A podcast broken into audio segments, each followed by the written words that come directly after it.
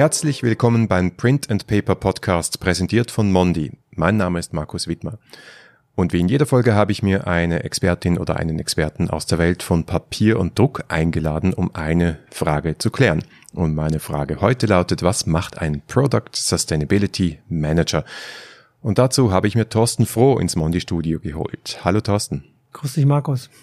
Thorsten, du bist äh, Product Sustainability Manager bei Mondi Uncoated Fine Paper und damit natürlich der perfekte Gesprächspartner für diesen Podcast und dieses Thema.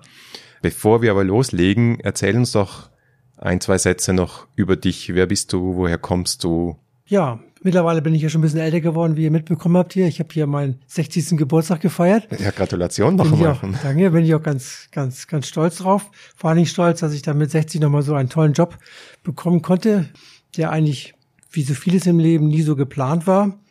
Ich habe persönlich mein Leben in der Papierindustrie verbracht seit der, seit der Schulzeit mit Ausbildung in Schweden und äh, in Amerika und war ich dann noch in Frankreich noch eine kurze Zeit und dann in Deutschland mit einer eigenen Firma.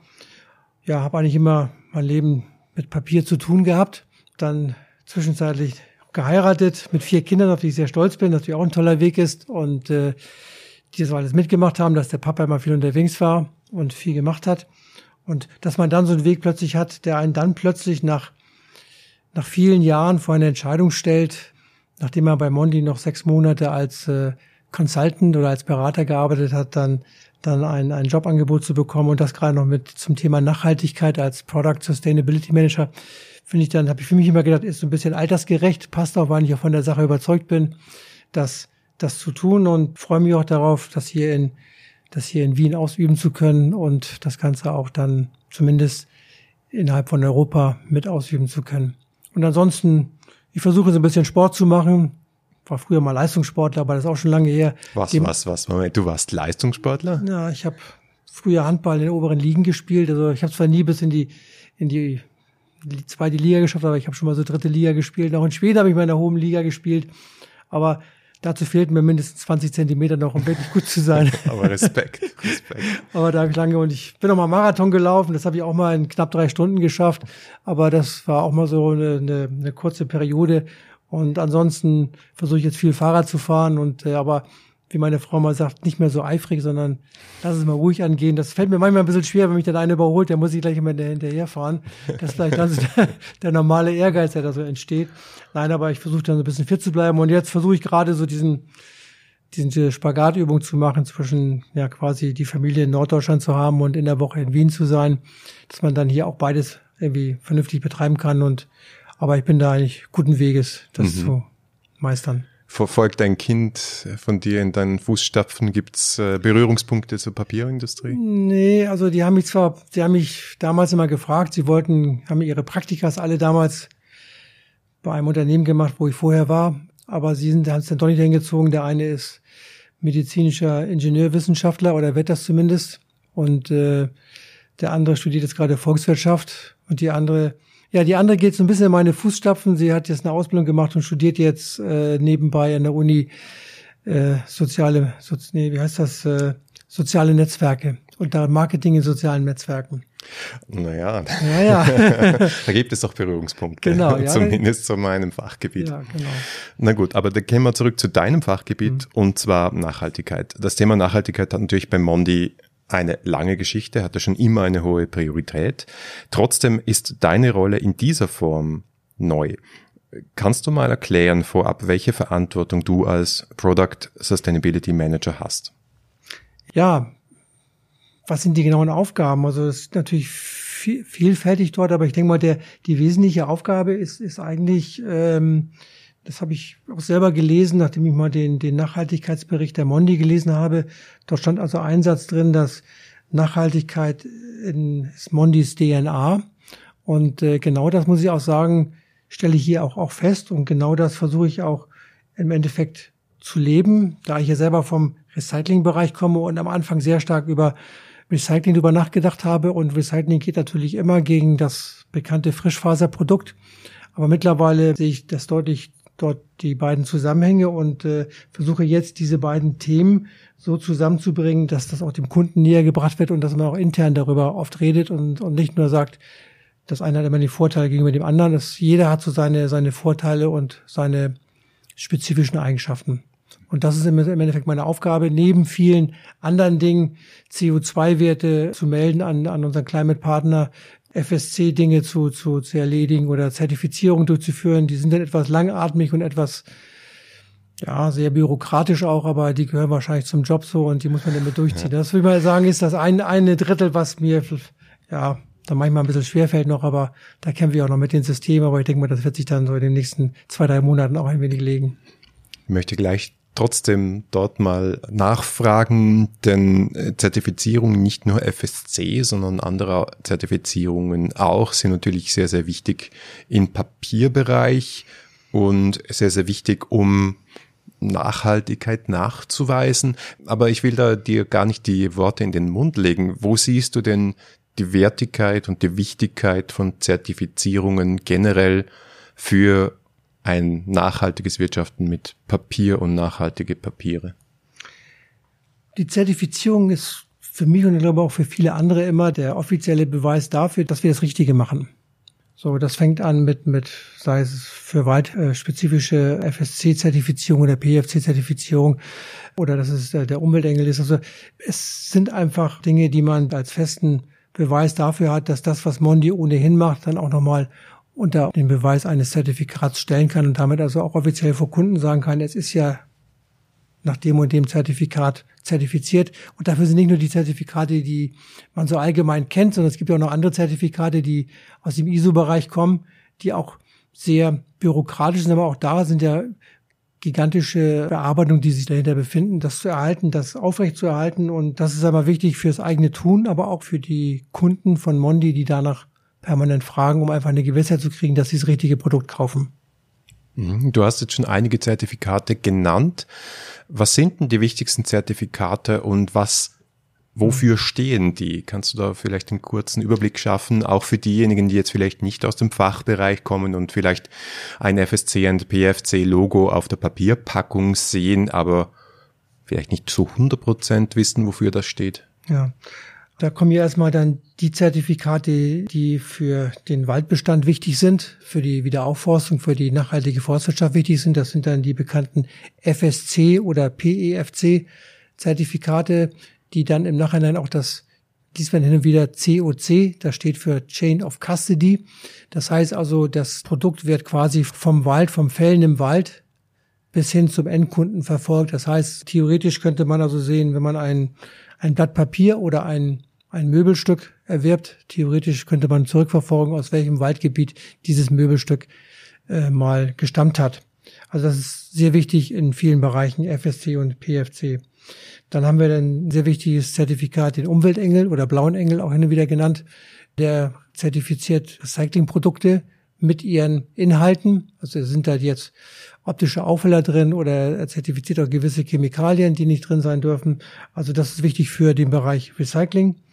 Dann haben wir ein ganz wichtiges europäisches Label, was einen europäischen Umweltstandard festlegt mit verschiedenen Kriterien, Wasserverbrauch, Energieverbrauch, viele andere Dinge noch dazu. Das ist, wäre das EU-Eco-Label, auch ein wichtiges Zertifikat.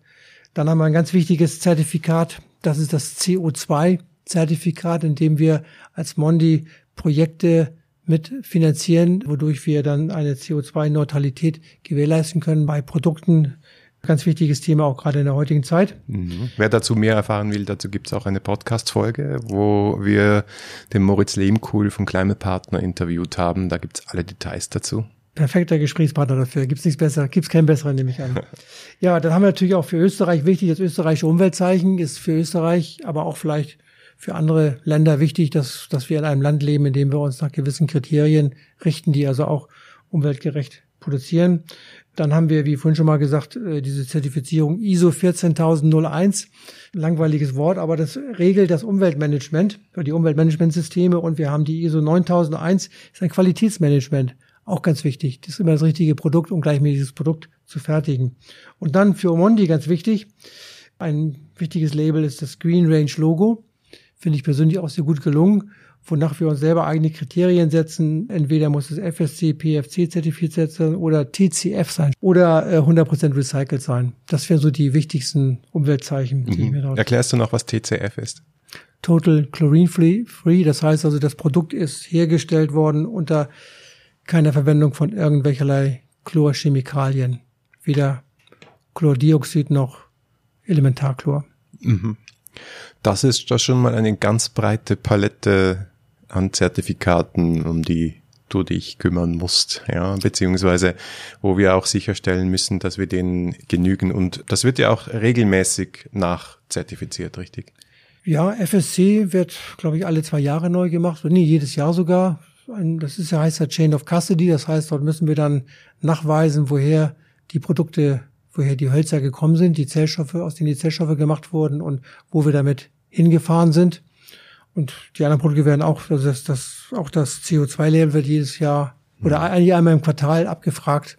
Also es gibt dort reichlich mit diesen Dingen zu tun. Genau, aber dafür gibt's dann für die Kundinnen und Kunden, Konsumenten auch eine echte Garantie, dass, dass wir das wieder kaufen, keine Augenauswischerei ist, sondern gut überprüfte Nachhaltigkeit.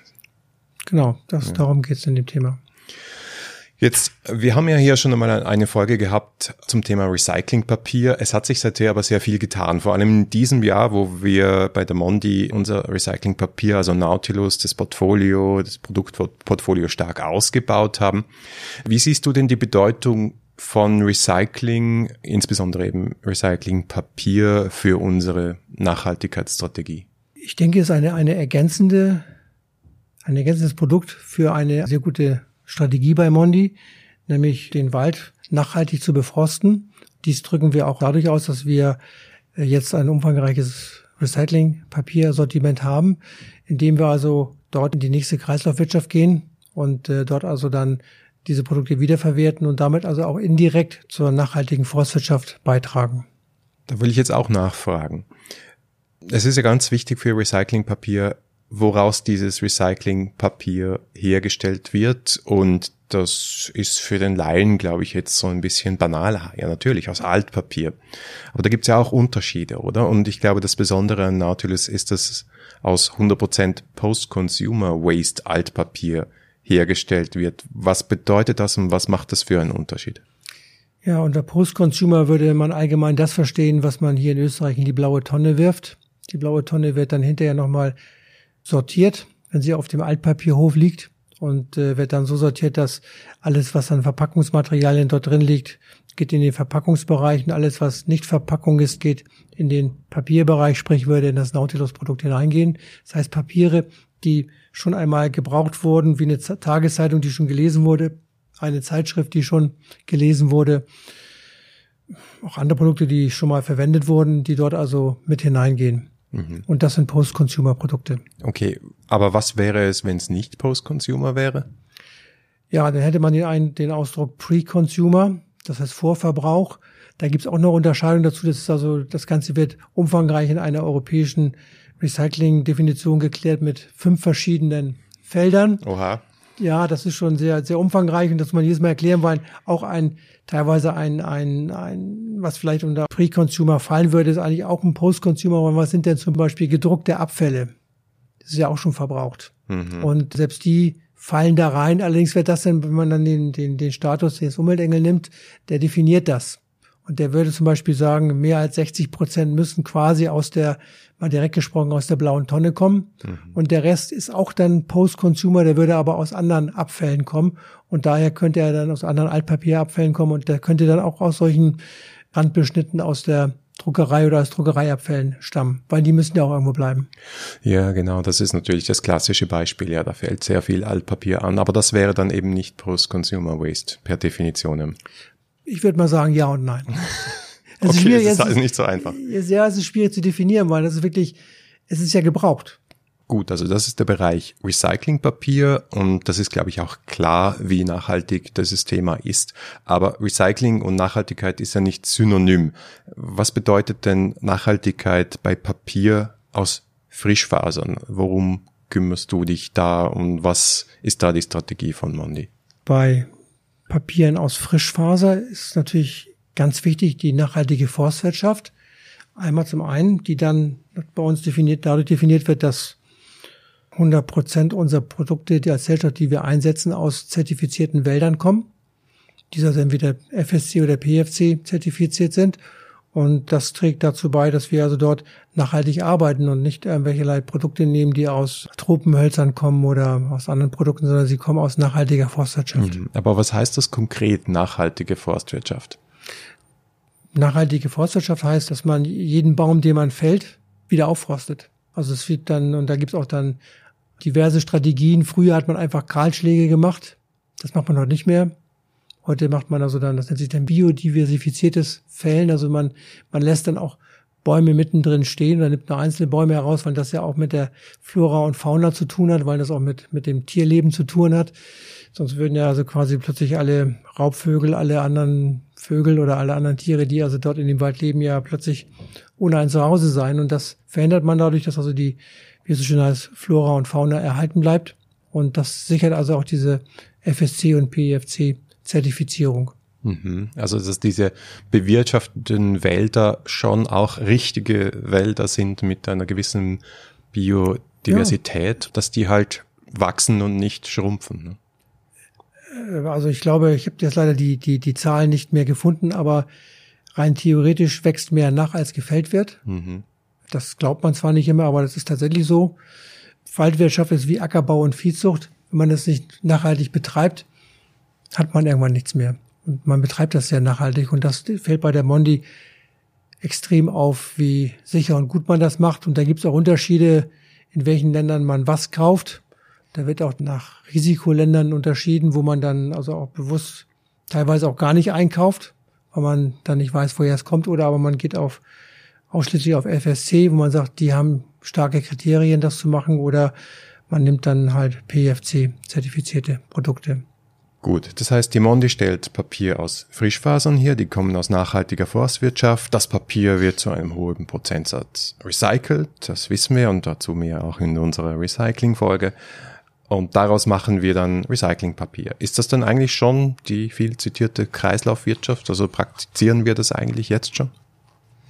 Ja, das praktizieren wir dann mit par excellence, weil wir uns an dem enorm hohen, an der enorm hohen Recyclingquote in Europa enorm beteiligen indem wir jetzt also auch das nicht nur für Verpackung, sondern halt auch für, für Nautilus, mit Nautilus machen im Bereich grafischer Produkte. Da ist der Anteil immer noch sehr gering, aber dadurch, dass wir jetzt in dem Bereich stark investieren, sorgen wir dafür, dass dort also auch, ich habe das mal für mich bewusst gesagt, ein, mit einem Art, einer Art Upcycling, das heißt, wo das wieder hochweiße Produkte wieder in hochweißen Produkten landen und, mhm. äh, und genau das betreiben wir damit und äh, wir verfolgen damit ja auch die beiden Kreise, die wir haben. Ich sage es immer, Paper Forest to Paper und Paper to Paper. Ganz wichtiger Cycle of Sustainability, glaube ich, nennen wir das im gerechten Sinne. Und äh, auch diesen Kreis, den wir mal entworfen haben, finde ich ein ganz wichtiges Beispiel. Und da sind wir auch wirklich einzigartig bei der Moni, waren wir beide Kreise vertreten. Und damit sind wir, um auf deine Frage genau zu sagen, ja, wir sind dann genau in der Kreislaufwirtschaft vertreten. Es kommen ja noch zwei Faktoren dazu aus meiner Sicht, wenn wir jetzt das Thema Nachhaltigkeit noch größer denken und nicht nur den Blick verengen aufs Endprodukt. Es geht ja auch um die Herstellung. Also es geht nicht nur um die Rohstoffe, sondern es geht auch um die Produktion in einem Werk, um den Energieverbrauch dort, in diesem Zusammenhang auch CO2-Fußabdruck, beides natürlich zentrale Themen für den Klimaschutz. Wo steht da die Papierwirtschaft im Allgemeinen, Mondi im Speziellen aus deiner mhm. Sicht? Also wenn ich das noch recht entsinne, ist die Papierindustrie, die weltweite Papierindustrie der zweitgrößte Energieverbraucher nach der Stahlindustrie. Also wir haben schon einiges zu tun, das entsprechend anzupassen. Ich glaube, das wird auch bestimmt gemacht. Ähm, das ist natürlich von Land zu Land ist das auch sehr, sehr unterschiedlich. Aber in aller Regel, wir sind 100 Prozent Selbstversorger bei der Energie, Energie, die wir auch selber herstellen. Und relativ wenig dazu kaufen. Und das, was wir selber herstellen, wird auch aus nachhaltigen Energiequellen erzeugt. Gut, und ansonsten kann man natürlich auch ganz klar sagen, dass äh, keine Produktion läuft ohne Energie. Es muss immer irgendwo, irgendwie muss Energie da sein, um, um etwas in Gang zu halten. Aber die Zellstoffindustrie selber oder die Papierindustrie selbst und auch Mondi insbesondere ist damit auch schon sehr selbstständig aufgestellt und wir sehen ja, dass wir ein, eine eigene Energieversorgung von 100 Prozent haben. Das heißt also, wir sind sichergestellt, dass wir mit unseren eigenen Mitteln unsere eigenen Werke versorgen können, nachhaltig versorgen können. Ich glaube, es ist ja auch Teil deiner Rolle, dass du mit Sustainability Managern bei anderen Unternehmen, bei Kunden, bei Partnern sprichst und du hast ja auch sehr viel Erfahrung in dem Bereich. Wie ist da deine Wahrnehmung? Wie ist da dein Gefühl? Glaubst du angesichts der Klimakatastrophe, der Wandel findet schon statt, der ist schon im Gange oder ist da noch viel zu tun? Naja, wenn man das jüngste Abkommen aus Madrid liest, denkt man sich, naja, was machen die eigentlich da? Ne? eigentlich könnten die ja viel mehr machen, meines Erachtens, aber ja, da muss man natürlich immer drüber nachdenken. Das sind natürlich enorme Prozesse, die dort in, in Gang gesetzt werden, wenn man überlegt, dass ganze Industrien sich verändern müssen. Und dann ist natürlich bis 2030, bis 2050 gar nicht genügend Zeit, wo wir eigentlich alles auf einmal verändern müssten, um das zu verändern. Und ich habe jetzt selber gerade gestern noch einen Artikel gelesen, da habe ich ein, ein, fiel mir ein Wort auf, was ich sehr interessant fand, aber ein Wort, das eigentlich bezeichnend ist für, für unser Problem. Das Wort hieß Hydrofakture. Vielleicht schon mal gehört? Nein. Bestimmt nicht, ja. Nein. Fand ich, irgendwas mit Wasser? Ja, genau, irgendwas mit Wasser, richtig. Das hat damit zu tun, dass, dass auf Island die Eisberge, die Gletscher schmelzen, und zwar in, in einer gigantischen Geschwindigkeit, stärker als vorher. Und das stellt man dadurch fest, indem man dort also Schmelzwasserseen feststellt. Und die Schmelzwasserseen werden immer größer. Und dadurch, dass sie immer größer werden, erzeugen die einen gewissen Druck auf das, auf das darunterliegende Eis, das teilweise bis zu 3000 Meter tief ist. Und äh, dadurch entstehen Risse. Und diese Risse können weiter aufreißen und das nennt man dann Hydrofakture. Und wenn sie weiter aufreißen, dann entleert sich dieser See innerhalb von wenigen Stunden. Und das sind dann Millionen Kubikmeter von, von Wasser, die dann also irgendwo versickern oder irgendwie im Ozean versickern und äh, dann natürlich den Meeresspiegel nach oben treiben. Und das sind dann die Auswirkungen, die wir, mit denen wir leben müssen. Und wenn man diesen Artikel liest, dann haben wir eigentlich gar keine Zeit mehr. Da müssen wir eigentlich schon morgen rea reagieren. Wir müssen eigentlich viel mehr machen, also als Industrie insgesamt. Aber ich denke mal, dass, dass die Bewegung, sowas wie Friday for Futures oder auch andere Bewegungen, da schon eine Menge erreicht haben und für eine Menge mehr Aufsehen erregt haben. Und äh, wir da, dort aber noch lange nicht am Ende der, der Dinge angelangt sind. Und ich denke auch, dass Mondi das mal auch jetzt noch speziell zu sagen, auf dem richtigen Weg ist und dort auch ohne zu wissen, was noch alles an Einzelthemen dort, dort drin steht. Aber das kriegt man natürlich mit, wenn man mal von Sustainability Manager zu Sustainability Manager spricht. Dann, dann kriegt man schon mal mit, was da Unternehmen machen. Aber generell, wenn man auch gestern war ich dann in Italien und man redet mit den Leuten und dann sagen denn der Kunde, naja, so CO2-Zertifizierung interessieren uns nicht. Dann denke ich auch mal, naja, das ist schon immer finde ich immer eine mutige Entscheidung dann, wenn solche Leute das sagen, weil was sagen die denn in zehn Jahren? So, und ich glaube, das wird uns noch, noch viele Jahre beschäftigen, um auch das Richtige zu, zu tun. Die Frage ist nur, ob wir diese ganze Entwicklung damit aufhalten können. Und äh, ich selber lebe nun, wie gesagt, im, in der norddeutschen Tiefebene. Da ist das Wasser dann wirklich sehr nahe. Ja, da ist man mal einen knappen, knappen halben Meter über Meeresspiegelniveau äh, wenn das dann also dementsprechend steigt, dann ist, habe ich bald eine Insel. Ne? Und das bin ich hier natürlich noch weit entfernt von den Themen. Aber das müsste uns alle interessieren und, und genau das sage ich auch, was ich auch mit meinem mit meinem Job verbinden möchte, auch mit meinem Alter verbinden möchte, weil ich sage, ich bin davon überzeugt, dass wir das Richtige tun und auch das Richtige fordern. Und das würde ich gerne auch weiter dort mit vorantreiben, um auch diese Message noch viel weiter voranzubringen. Aber eins kann man vielleicht noch ganz klar sagen, wenn man das mal vor zehn Jahren vergleicht, dann waren die Argumente, na ja, das interessiert uns nicht, das muss vom, nur der Preis muss stimmen.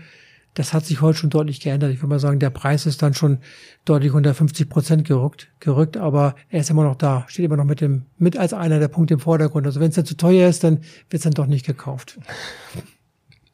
Ja, Thorsten, also dann hoffe ich, dass es dir noch weiter gelingt, die Argumente in die richtige Richtung zu lenken und dass du mit dem Elan, den du heute jetzt auch bei uns im Podcast an den Tag gelegt hast, weitergehst und für Nachhaltigkeit kämpfst. Vielen Dank. Herzlichen Dank, Markus.